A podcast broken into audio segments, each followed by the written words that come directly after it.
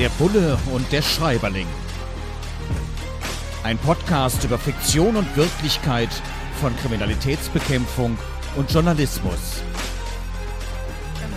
Mit Sebastian Fiedler und Frank Überall.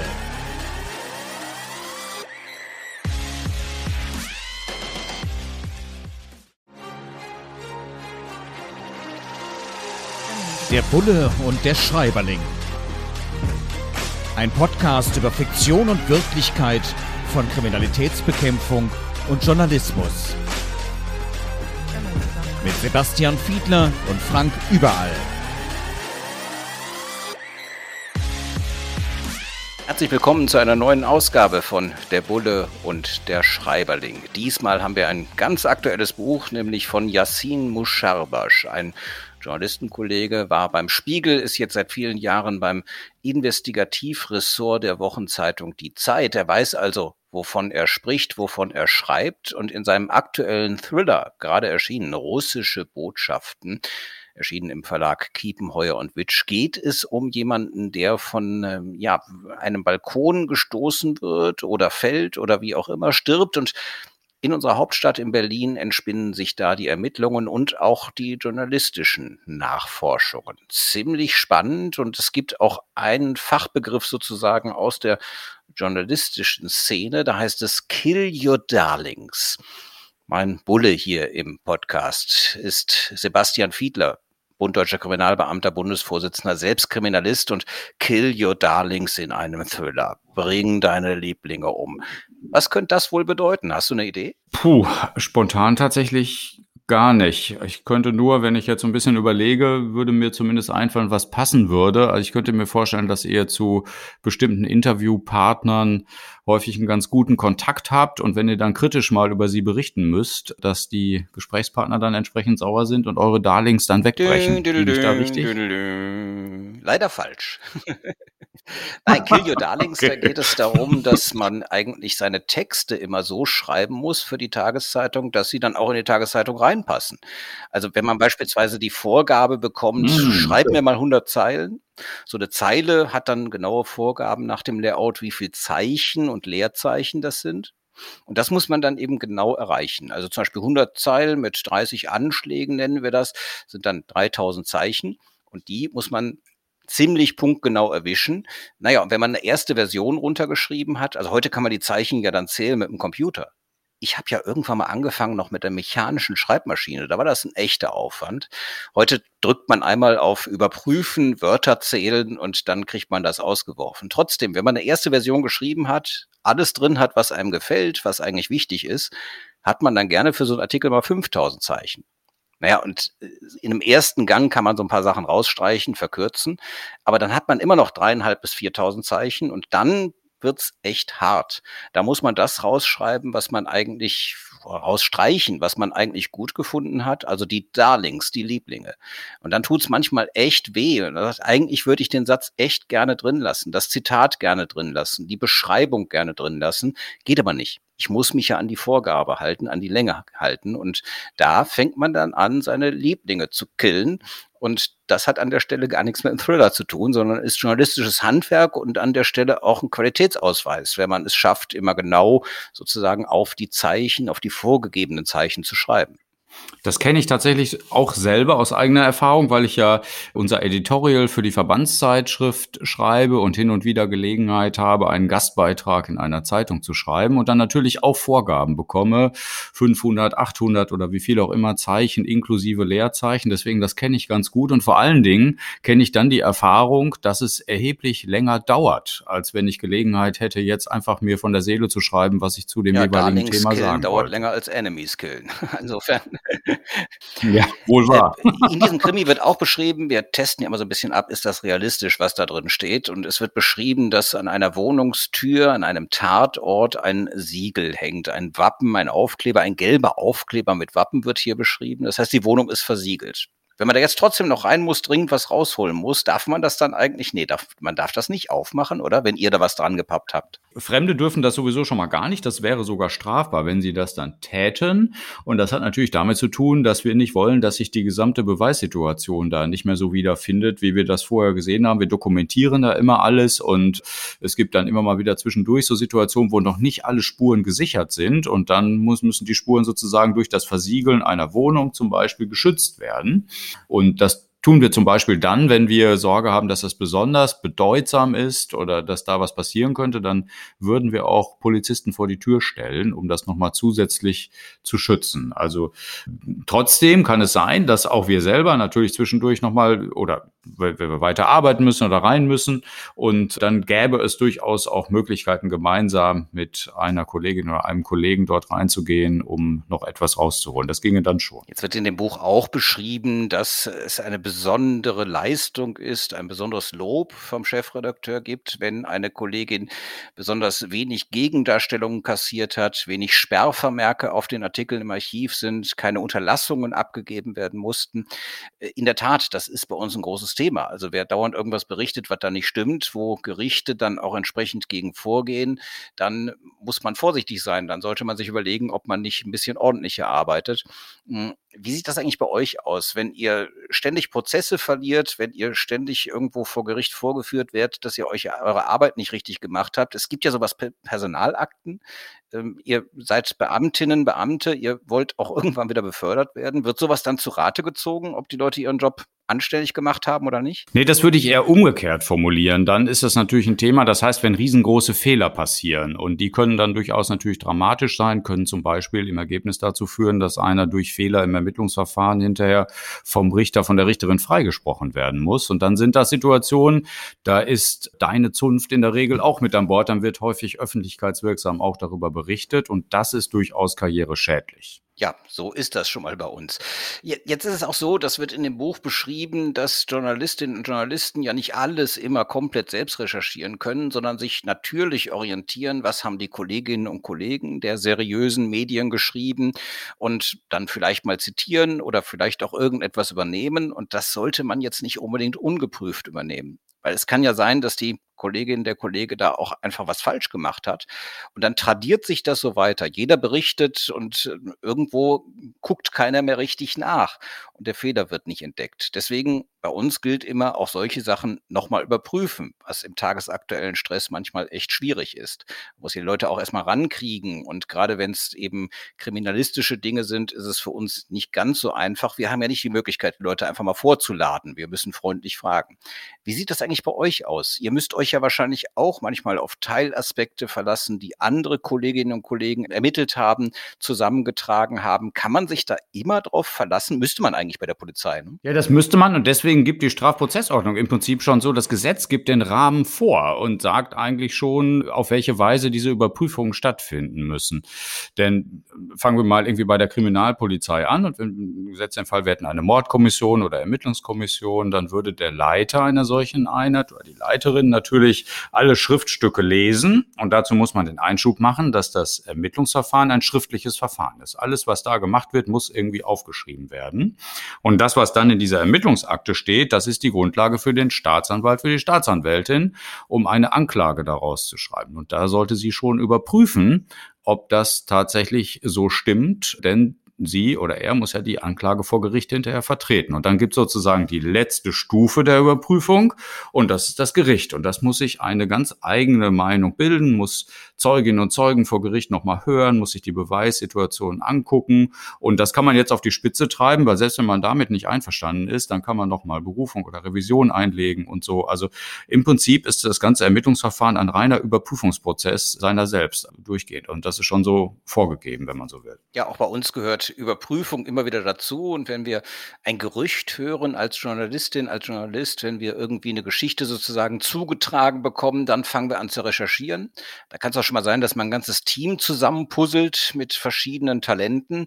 Und in diesem Buch Russische Botschaften von Yassin Musharbash wird dann auch eine Kollegin beschrieben, die diesen ja, besonderen Zauber des Beginns einer Recherche beschreibt, wo sie eben sagt, das ist irgendwo das erste Vermessen eines Geheimnisses. Man zieht an Fäden, die irgendwo im Halbdunkel äh, enden. Man hat plötzlich die Situation, dass sich grundsätzliche Fragen, sehr unbekannte Fragen für einen selbst auch aufwerfen, dass man eben anfängt zu recherchieren, dass das ein ganz besonderer Antrieb, ein ganz besonderer Zauber eben ist. Ich kenne das selbst, wenn man irgendwo ja, ein Stück weit auch aufgeregt ist. Ich, ich habe zu niedrigen Blutdruck, aber letzten Endes sind es dann schon diese spannenden Geschichten, wo man sagt, hey, da willst du mehr wissen. Vielleicht ist da wirklich was dran. In der Hälfte der Fälle ist nichts dran. Aber die Hälfte der Fälle, wo richtig was dran ist, wo man investigativ echt eine Exklusivgeschichte landen kann. Scoop nennen wir das in Journalistenkreisen, also etwas, was kein anderer berichtet, was nur wir haben, natürlich stachelt es einen an. Wie ist es denn bei euch, wenn ihr einen neuen Fall auf den Tisch bekommt? Oder auch bei dir ganz persönlich, Sebastian, wenn du was ganz Neues dann ermitteln sollst, ist da auch dieser Zauber, diese Spannung, dieses Geheimnis lüften wollen? Ich glaube, dass das alle Kollegen haben und, und dass es in etwa so ist, wie du gerade beschrieben hast. Denn es ist ja so, dass am Anfang eines Verfahrens noch nicht so richtig klar wird, wohin die Reise geht. Ne? Also man, es breitet sich erst so nach und nach durch die Ermittlungen, und das ist ja im Prinzip auch das Ziel der Ermittlungen, immer mehr aus. Also man erfährt, ob es mehr Beschuldigte gibt, ob, ähm, ob die Ermittlungen ins Ausland ausgeweitet werden müssen, ob der Fall immer größer und größer wird. Es gibt Situationen, da wird dann im Medien wirksam darüber berichtet, über diesen Fall. Dann gibt es Situationen, an die ich mich erinnere, wo man ganz viel externen Sachverstand hinzuziehen muss. Und das müssen gar nicht nur Mordfälle sein, sondern auch, ich habe ja im Bereich Wirtschaftskriminalistik gearbeitet. Da kann es dann sein, dass man mit Expertinnen und Experten aus anderen Wirtschaftsbereichen mit zusammenarbeiten muss und das Schadensausmaß größer wird. Also da könnte man ganz lange drüber erzählen, warum und wieso in diesen ersten Phasen das super, super spannend ist. Und ich würde jetzt nicht sagen, dass es dann hinterher besonders viel langweiliger wird, aber wenn irgendwo groß Adrenalin aufkommt, dann ist es meist in diesen Phasen der Ermittlungen. Ja, hier kommt auch Adrenalin auf, wenn wir uns unterhalten, sozusagen als externe Experten über die Darstellung von Journalismus und Kriminalistik in der Bestseller-Literatur. Vernimmt sich, was man will, dann wilde Gerüchte entstanden. Fast nichts davon stimmt. Tatort Sport. Wenn Sporthelden zu Tätern oder Opfern werden, ermittelt Malte Asmus auf meinsportpodcast.de. Folge dem True Crime Podcast, denn manchmal ist Sport tatsächlich Mord. Nicht nur für Sportfans. Der Bulle und der Schreiberling. Wir kümmern uns in dieser Folge um Yassin Musharbash und seinen Thriller Russische Botschaften, erschienen im Verlag Kiepenheuer und Witsch. Und der spielt an der Spree, der spielt in Berlin, ein Ort, der uns, Sebastian, auch nicht ganz unbekannt ist. Du bist Bundesvorsitzender des Bundesdeutscher Kriminalbeamter. Ich bin Bundesvorsitzender des Deutschen Journalistenverbands. Beides sind Gewerkschaften, Berufsverbände, wo wir natürlich uns auch politisch einmischen. Das heißt, mit Politikerinnen und Politikern sprechen, uns äh, ja einsetzen für unseren Berufsstand. Äh, du strebst im Moment an, das Ganze demnächst dann auch selbst möglicherweise aktiv als Politiker zu machen. Aber letzten Endes ist es erstmal eine Rolle, die wir ja quasi als Lobbyisten da spielen. Und in diesem Buch von Yassin Musharbash wird beschrieben, dass es Orte gibt, wo man HauptstadtjournalistInnen und auch PolitikerInnen tatsächlich trifft. Und eines wird da beschrieben, das Café Einstein unter den Linden. Also im Moment haben wir noch so ein bisschen immer noch Corona-Zeiten. In Vor-Corona-Zeiten war das noch viel extremer. Tatsächlich, da trifft man all die, die Rang und Namen haben und hat die Chance, einfach mal kurz jemanden noch anzusprechen, wenn er nicht gerade er oder sie in einem intensiven Gespräch ist. Kaffee Einstein unter den Linden, das kennst du auch? Ja, selbstverständlich, natürlich. Und ich habe dort auch schon genau solche Gespräche geführt, wie du sie gerade beschrieben hast. Und ich habe die Szenerie ziemlich detailliert vor Augen, die du beschreibst. Hast du auch schon mal das Ei mit Schnittlauch im Glas gegessen? Nee, aber ich weiß, wie es aussieht, weil ich es schon mal gesehen habe auf, auf anderen Tischen. Aber ich selbst habe es noch nicht gegessen, aber ich weiß auch da, was du meinst tatsächlich, ja. Ja, es ist ein weich gekochtes Ei mit Schnittlauch und das ist wirklich im Glas Glas und man muss das dann rauslöffeln. Ist eine kleine Spezialität, die es dort gibt. Das ist hier keine Werbung, ja. Also eigentlich eigentlich ist das Café Einstein auch gar nicht so toll, aber in der Tat, man kann da wirklich spannende Kontakte. Das ist auch aufgeteilt in drei verschiedene Bereiche. Also vorne ist der Touri-Bereich, dann kommt der mittlere Bereich, wo so unser eins auch rein darf. In den dritten Bereich habe ich es noch nicht geschafft. Das sind dann die abgeschlossenen Räumlichkeiten für Hintergrundgespräche, für geheime Gespräche, wo dann Ministerinnen und Minister einladen in diesen abgeschlossenen Räumen? Warst du da schon mal? Ich bin nicht sicher, ob ich, nee, ich glaube nicht. Wahrscheinlich bin ich nur in diesem Zwischenbereich gewesen. Also ich bin schon mal hinter, dahinter gewesen, habe da schon mal ein Gespräch geführt, was ich noch gut erinnere. Aber ich glaube, den Bereich, den du meinst, wahrscheinlich noch nicht. Ich erinnere mich aber zumindest, wenn man dort hineingeht, dann sind die fotografischen Darstellungen, ja, die an den Wänden hängen, schon Ausdruck dessen, was du gerade so beschreibst. Also Ausdruck der Hintergrundgespräche, Ausdruck sozusagen als Ort des Lobbyismus, obwohl es vom Wort Sinne ja richtig gar nicht so passt, weil es ja nicht die Lobby des Parlaments ist, also im, die bauliche Lobby, aber tatsächlich findet da sehr viel statt, so wie du es beschrieben hast, glaube ich. Ja, und der Kollege Yassin Moshabash in seinem Thriller hat da ganz offensichtlich sehr reale Schilderungen aufgegriffen. Eine reale Schilderung kann ich mir vorstellen, dürfte auch stimmen. Und zwar wird beschrieben, dass es gar nicht so einfach ist, in kriminelle Clans Informantinnen oder Informanten einzuschleusen.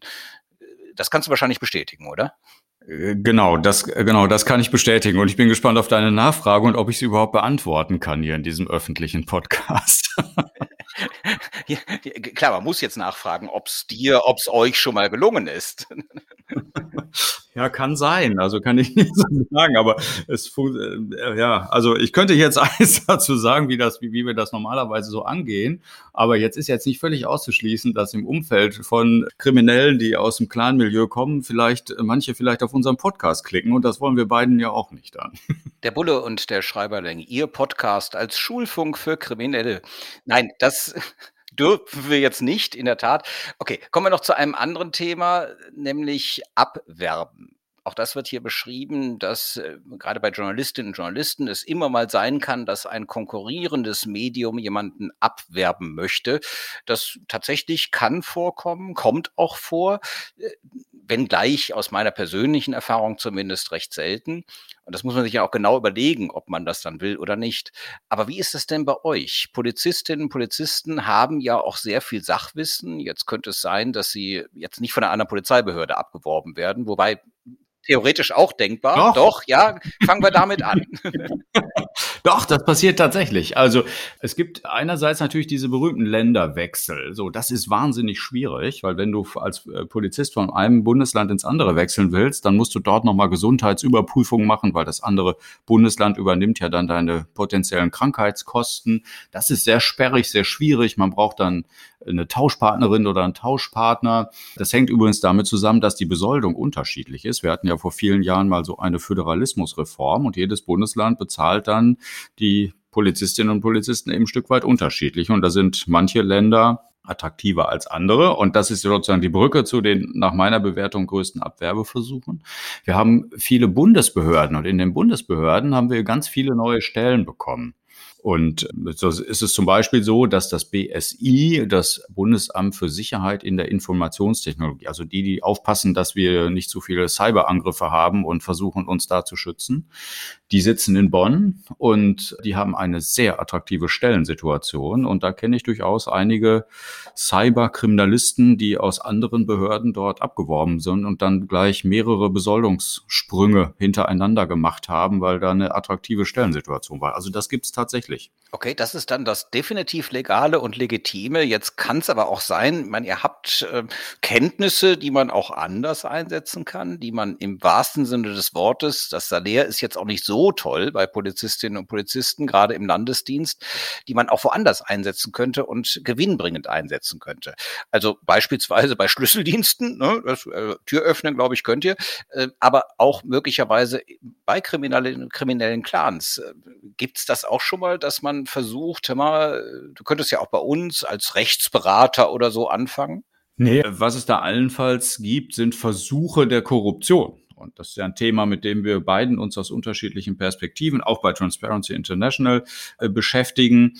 Das ist immer wieder so ein Versuch. Das ist aber wahrscheinlich nicht das Abwerben im eigentlichen Sinne, was du vielleicht meinst. Aber man versucht auf diese Weise aus Sicht von Kriminellen, da kann man ganz allgemein sagen, der organisierten Kriminalität immer mal wieder solche Korruptionsangriffe in Anführungszeichen zu starten, um zum Beispiel an Informationen zu kommen, Informationen über andere Konkurrenten oder Informationen darüber, ob irgendwo eine Razzia droht oder so etwas. Also das ist etwas, was uns durchaus geläufig ist und vor dem wir uns versuchen zu wappnen.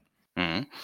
Noch ein Aspekt, der hier in diesem Thriller angesprochen wird. Je nachdem, wen man als Ministerin, als Minister, als Behördenchef hat, kann es sein, dass da unterschiedliche Schwerpunkte gesetzt werden. Und der Kollege, nenne ich ihn jetzt mal, also vom Investigativressort der Zeit, Yassin Musharbash, der diesen Thriller geschrieben hat, der scheint da einige gute Kenntnisse zu haben, einige gute Beobachtungen gemacht zu haben.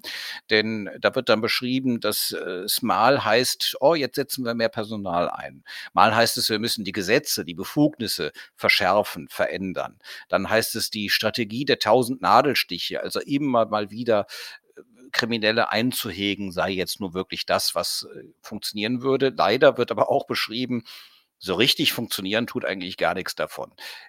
Jetzt engagiert sich der Bund Deutscher Kriminalbeamter ja auch kriminalpolitisch. Was ist denn dein Patentrezept, um Kriminalität einzudämmen? Also zunächst mal würde ich das unterschreiben, was der Autor dort beschrieben hat. Diese Schwerpunktsetzungen sind tatsächlich nachzuzeichnen und man sieht auch, dass das mit Personalverschiebungen zu tun hat. Und das ist so diese Diskussion, die du kennst, vom berühmten Tischtuch, was man von da nach da äh, zieht und dann blitzt immer wieder durchaus Tischkante hervor. Patentrezepte im eigentlichen Sinne sind immer schwierig, weil es da häufig nicht so diese einfachen Antworten gibt. Aber wenn es ein Patentrezept gäbe, dann würde ich sozusagen nochmal vorne ansetzen und würde sagen, lass uns mal nochmal genau hingucken, wie die Lage eigentlich ist. Und das tun wir relativ selten, weil wir immer über diesen, wir sagen dazu so polizeilichen Arbeitsnachweis, das ist diese berühmte polizeiliche Kriminalstatistik, immer diskutieren. Das bildet aber eben nur einen ganz, ganz kleinen Teil der wirklichen Kriminalität ab. Und mein Rezept wäre zunächst einmal, was heißt zunächst einmal, wir sollten da nicht aufhören zu arbeiten, sondern also während einer kommenden Legislatur wäre das eine gute Empfehlung, äh, so eine neue, neue Art von Sicherheitsbericht mal aufzulegen und dann zu gucken, wo müssen wir denn eigentlich wirklich Schwerpunkte setzen, um bestimmte Ziele in der Verbrechensbekämpfung zu erreichen. Und das ist durchaus ein Manko, weil du wirst wahrscheinlich auch noch nicht wahrgenommen haben, dass es so sonderlich viele Innenminister gegeben hat, die konkrete Ziele formuliert haben, wo wir denn in drei, vier, fünf Jahren stehen wollen bei der Bekämpfung bestimmter Kriminalitätsfelder. Komischerweise gibt es in anderen Bereichen immer so Zielbeschreibungen, an der Stelle irgendwie nicht, weil das natürlich ein riskantes Geschäft ist, das zu formulieren. Aber ich glaube, wenn wir uns in eine solche Richtung begeben würden, dann könnten wir auch effektiver solche schwerwiegenden Kriminalitätsphänomene in den Griff kriegen. Ja, hat ein bisschen was ähnliches wie im Journalismus, wo man auch gerade in diesen Zeiten der Digitalisierung oft nicht ganz genau weiß, wie soll eigentlich alles weitergehen, wohin werden die Etats, das Personal verschoben. Und auch da setzen wir uns als Deutscher Journalistenverband ein und führen auch Diskussionen zum Beispiel als Gewerkschaft, vielleicht etwas überraschend, über die Finanzierung von Journalismus. Ähm, aber das Thema wird uns wahrscheinlich auch hier nochmal begleiten. Am Beispiel der nächsten Bücher, die wir besprechen, anhand Beispiel der nächsten Ausgaben von der Bulle und der Schreiberling. Mit Sebastian Fiedler und Frank Überall. Das war die aktuelle Folge. Wir freuen uns, wenn Sie uns, wenn ihr uns folgt auf Instagram, auf Facebook, auf Twitter und wenn ihr in 14 Tagen wieder reinhört hier in unserem kleinen Podcast. Vielen Dank. Der Bulle und der Schreiberling. Ein Podcast über Fiktion und Wirklichkeit von Kriminalitätsbekämpfung und Journalismus mit Sebastian Fiedler und Frank Überall.